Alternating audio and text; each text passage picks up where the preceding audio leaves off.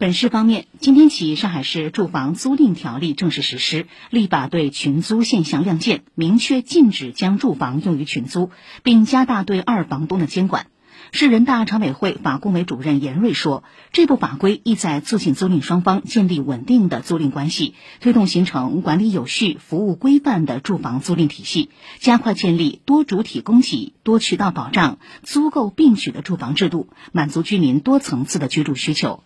条例还规范了房源信息发布，明确住房租赁企业、房地产经纪机构不得发布虚假房源信息。